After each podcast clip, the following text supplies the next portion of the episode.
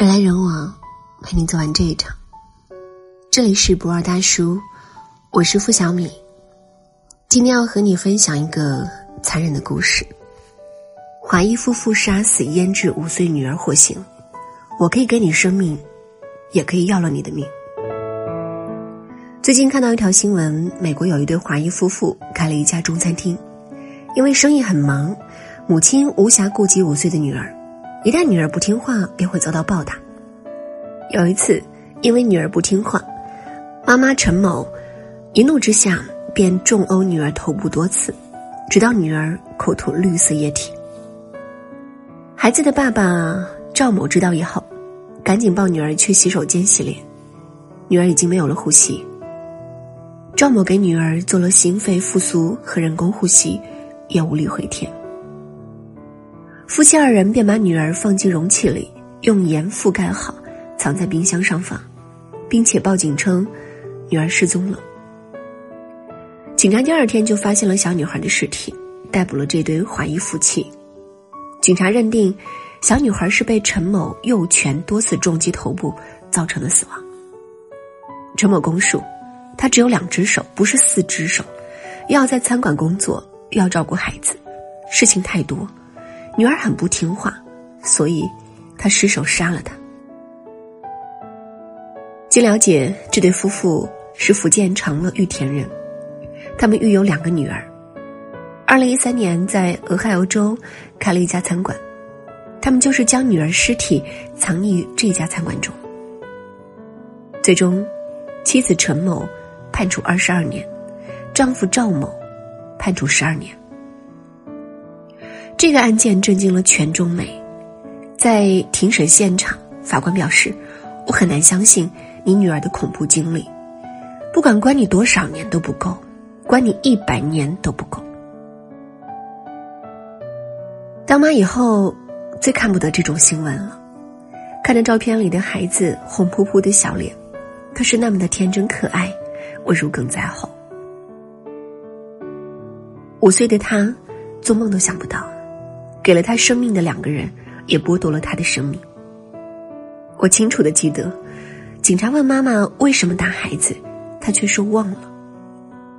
被捕以后，这对夫妻百般抵赖，无奈证据确凿之下，为了少判几年，丈夫让妻子认罪，这样他就可以早些出狱，照顾大女儿。而这位亲手杀死女儿的妈妈，她的证词怎么看都像在辩解。自己忙，和丈夫感情不和，还要照顾两个女儿，她生的女儿想打想骂都是她的自由。潜台词就是她是我女儿，我给了她生命，她不听话，我也可以要了她的命。多么令人唏嘘！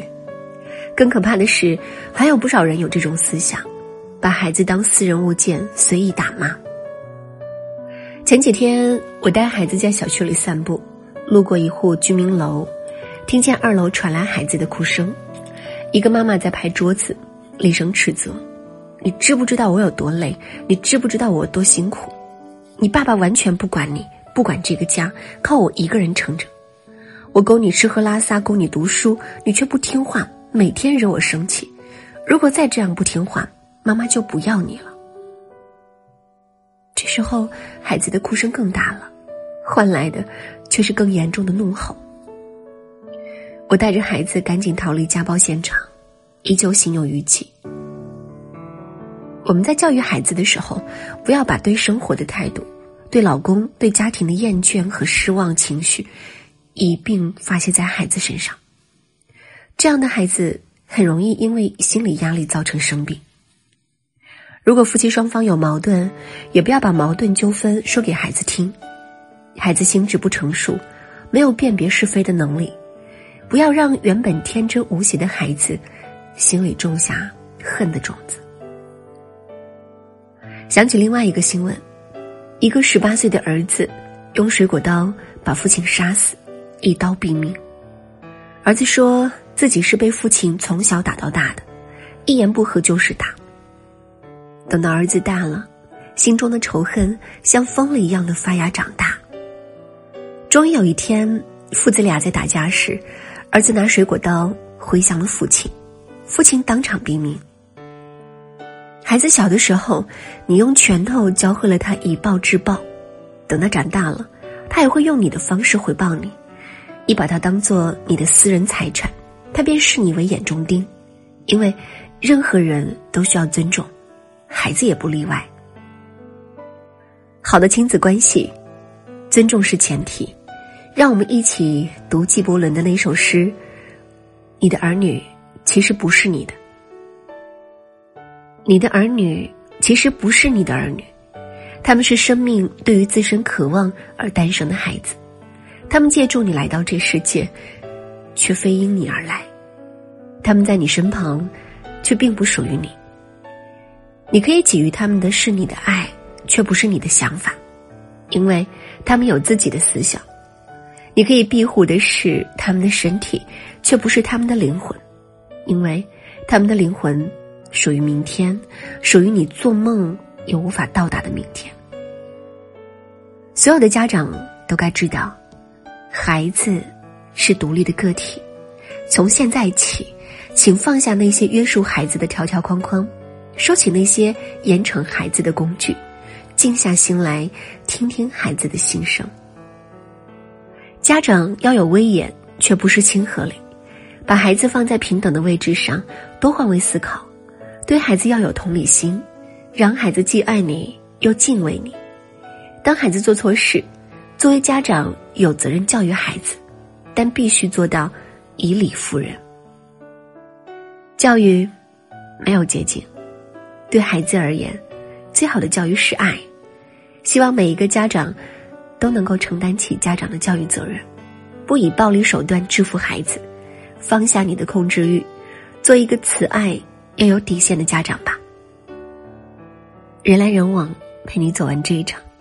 这里是博尔大叔，我是付小米。如果喜欢我们今天晚上的分享，也别忘了在文末点赞或者转发到朋友圈。晚安。你眷恋的。